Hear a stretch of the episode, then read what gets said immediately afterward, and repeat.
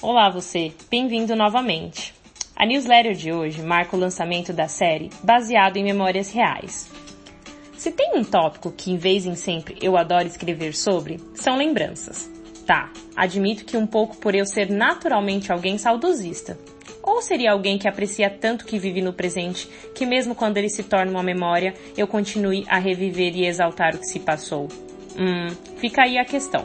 Mas ambos os casos, faz parte da rotina do escritor tanto observar e transformar frações de segundos em narrativas que transportem o leitor para reviver o momento alheio.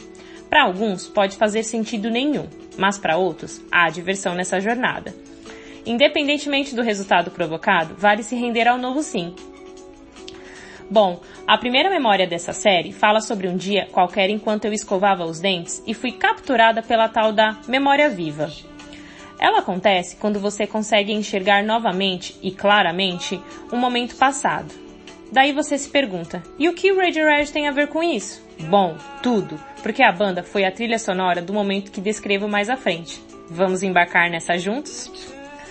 Antes de começarmos, tem uma novidade. Além de você me ouvir e me ler aqui no seu e-mail, você também pode ouvir o Literatura Confessional em forma de podcast. Sim, agora no Spotify e no Apple Podcast é só você procurar Literatura Confessional que logo você vai ver a nossa página.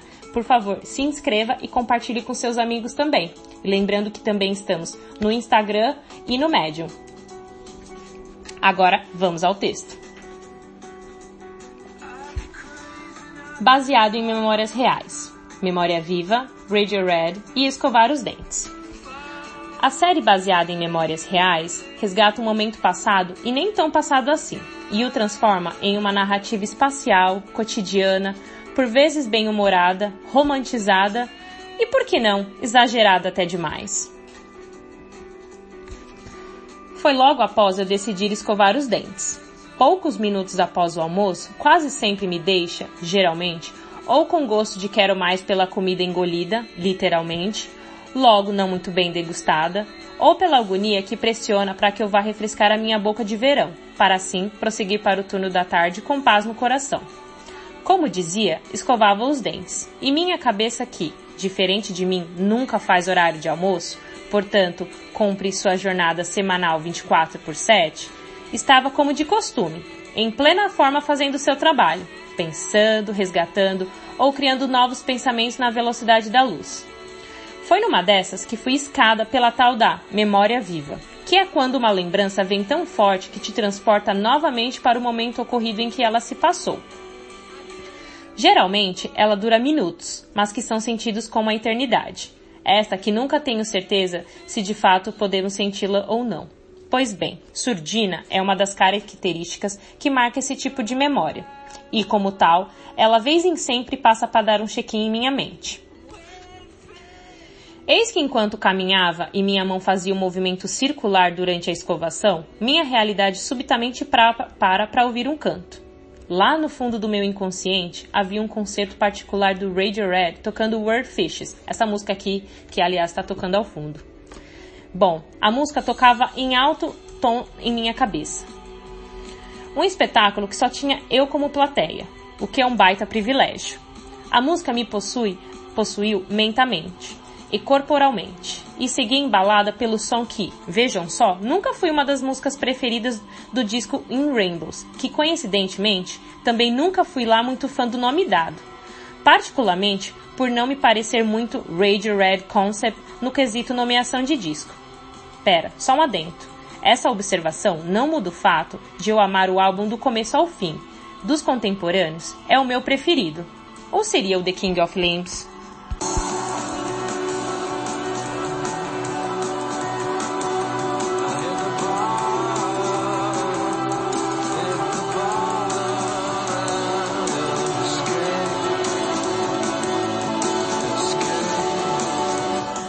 Esse foi um trecho de Word Fishes do Radiohead.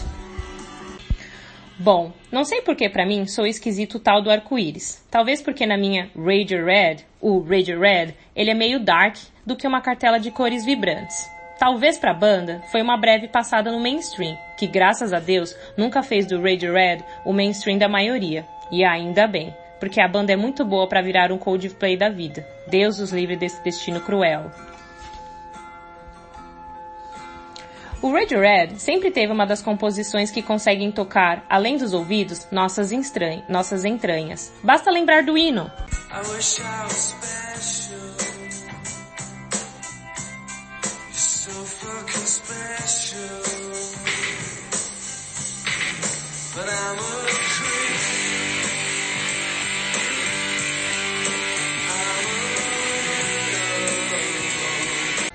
Ai, quem nunca não gritou Creep do Radiohead numa balada, hein?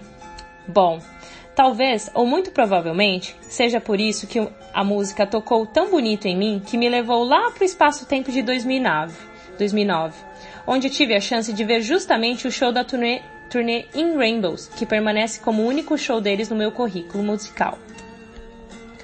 Foi uma apresentação em que eu tinha muita expectativa, pelo prazer de ver e ouvir a banda que desde a adolescência marcava minha adolescência, que, que desde a adolescência marcou muita coisa, e pelo prazer de ver e estar num contexto onde desde o cenário a plateia faziam sentido, ou nem tão sentido assim.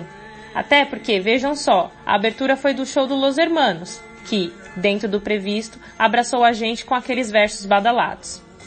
Já o Kraftwerk, que veio logo depois, deu aquela injeção eletrônica que faz você ficar vivo para ver o que acontece no after. Ou seja, foi o sinal de que depois dali eu realmente teria um. Fazia tanto sentido que era 22 de março de 2009, segunda noite de outono e que não coincidentemente marcava o ano novo astrológico, que é quando o sol entra em Ares. Sim, fazia total sentido. E nessa sinfonia, em sintonia com o místico que embalava o ambiente todo, o show acabou muito muito mais tarde do que o previsto, o que é bom na hora e ruim depois. Bom porque o que o adolescente mais quer são horas intermináveis de algo que, no mínimo, deveria durar uma eternidade no tempo da Terra. Mais ruim se você é uma adolescente de 19 anos, como era meu caso, que usa transporte público em São Paulo e saiu de um rolê mais de meia-noite e tem que correr com a sua galera para pegar a última van lotada que vai pro terminal de ônibus mais perto da sua casa. Nossa, que jornada! Quem nunca, não? Bom, nesses casos, eu sempre fico com a sensação de que o ruim tem esse lado duradouro quando se trata dos efeitos colaterais de um momento. Anyway. Chegamos na metade do caminho de volta para casa, e claro que a noite só estava começando. Como se não bastasse toda a ressaca musical, eu ainda tivera que permanecer naquele terminal até quase 5 da manhã, à espera do primeiro ônibus que viria no dia seguinte, que na verdade já havia se tornado o dia seguinte, pois já se passava da meia-noite. Então, ali eu já estava em 23 de março, que no entanto, meu relógio biológico insistia em negar esse fato, visto que o dia seguinte só se torna presente para mim depois que eu dormir e acordar, e ver no calendário o dia ali datado, sorrindo com aquele sorrisinho pífio, especialmente se ele cai numa segunda-feira. Vale relatar que horas antes da apresentação eu me lembro de estar tão ansiosa que não tinha conseguido almoçar, nem tampouco comer qualquer migalha durante o show. Isso porque entre aquela galera que me acompanhava estava alguém que há muito, muito tempo havia me roubado, além do coração, o estômago e como nós bem sabemos, o amor deixa a gente sem fome de comida. Porque no caso, só se mata a fome amando. Até porque quando a fome de amor bate em forma de ansiedade, não há lasanha que seja páreo para dar em dar água na boca do que o beijo de quem se ama. Ah, o amor é o verdadeiro tira-apetite, não? Assim, lá eu me encontrava, faminta e com frio. Frio porque no outono paulista a temperatura opera da seguinte maneira: faz aquele calor ardido durante o dia e, no, e à noite, em contrapartida, há aquelas brisas tão geladas que arrepiam até as costuras soltas. Ou seja, nem meu look total black que usei dos pés à cabeça não fora suficiente para poder aquecer minhas costas, que estavam praticamente nuas por causa de uma blusa de cetim cavada que deixava boa parte de minha pele à mostra. Eu sempre soube que o cetim era um tecido duvidoso de proteção corporal. Foram cinco horas triviais lutando contra a fome, o frio, a sede e a fome biológica e amorosa de, que, de alguém que, diferente de mim, claramente estava sem apetite nenhum, pelo menos do amoroso do qual eu almejava. Quando deu o horário, quase cinco da manhã, parecia que eu ouvia de longe os sinos de Belém, ou que seria o alarme da minha mãe acordando e não me achando debaixo do edredom. Eis que o ônibus chega e nele se abre um portal rumo à dimensão onde aquele longo dia e noite passaria a não existir mais, pelo menos não no presente que estava prestes a ter outra cara. Pegamos o ônibus finalmente. Entretanto, tive que voltar justo passando vontade, pois ao meu lado sentava aquele que poderia ter matado minha fome de amor, de frio e de um romance que eu esperava ter acontecido. Se bem que eu não achei ruim não pois como uns dizem, tem coisas que são feitas só para olhar mesmo. E o alimento que sacia o amor muitas vezes se inclui nessa lista também, infelizmente. Durante o entre e sai de uma rua e outra, notei que a fome física e emocional já havia se esvaído e eu estava mesmo focada era naquele trajeto, que de cerca de 30 minutos durasse uma eternidade. E de fato durou uma eternidade de 30 minutos, para me fazer feliz só ali, observando a paisagem de fora e de dentro daquele busão que de desconfortável não tinha nada aos lojos de um apaixonado.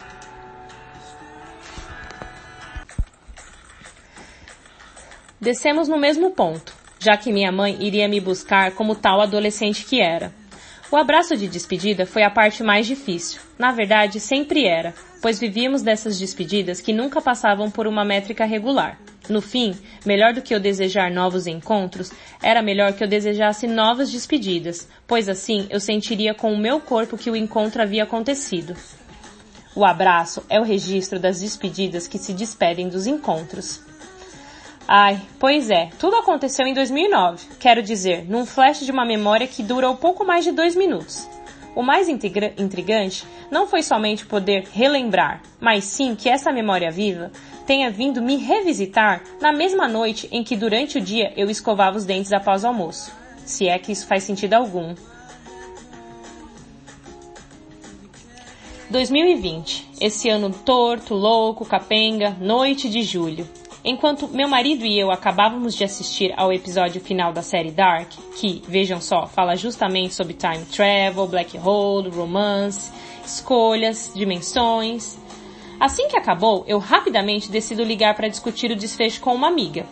Enquanto falávamos e discutíamos sobre os desdobramentos de três anos acompanhando uma série que é, de certo, tão complicada quanto a origem do universo e toda essa prosa aqui contada, meu marido que, ao meu lado da cama dominava o controle remoto, resolve por ele mesmo colocar uma trilha sonora para embalar toda aquela confabulação. Ah, vejam só.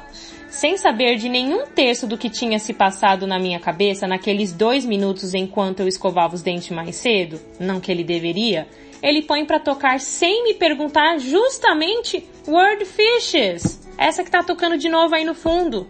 Ah, mas vejam só. Tivera eu um déjà vu instantâneo? Teria ele lido minha mente? Teria eu enviado um sinal mental ultra tecnológico para que ele soubesse o que eu gostaria de ouvir exatamente? Ah, quer saber? Para esse tipo de assunto eu já sou crente. Há mensagens subliminares que só o universo se encaminha da sua forma de nos enviar e da maneira que ele bem entende. Na maioria das vezes, sem fazer sentido realístico algum. Mas daí eu vou e me questiono o que é realidade mesmo, na prática? Apesar que se tratando da bizarra, apurada conexão que mantenho com ele, meu marido, não era de suspeitar que de alguma forma ele fosse o receptor e o mensageiro desse tipo de recado. Sei lá, só sei que imediatamente após aquela ligação, corri para escrever o que eu acabava de experienciar, ali, ao vivo e a cores no espaço-tempo de 2020. Bom, se toda vez que uma trivial escovação de dentes me proporcionar escrever delibera deliberadamente como acabei por fazer, talvez eu aumente esse hábito tão precioso durante o dia. Mas capaz que o universo saque e transfira esse tipo de memória viva para toda vez que eu. Ah, não quero pensar nisso logo agora que tenho que escovar os dentes de novo. Bom, gente, essa foi a, o texto de hoje. Espero muito que vocês tenham gostado. É, qualquer dúvida, comentário, feedback, por favor, me inscrevam. E é isso. Obrigada muito por me lerem até aqui e te vejo na próxima confissão. Fiquem aí com um pouquinho de Radio Red. Weird Fishes, claro.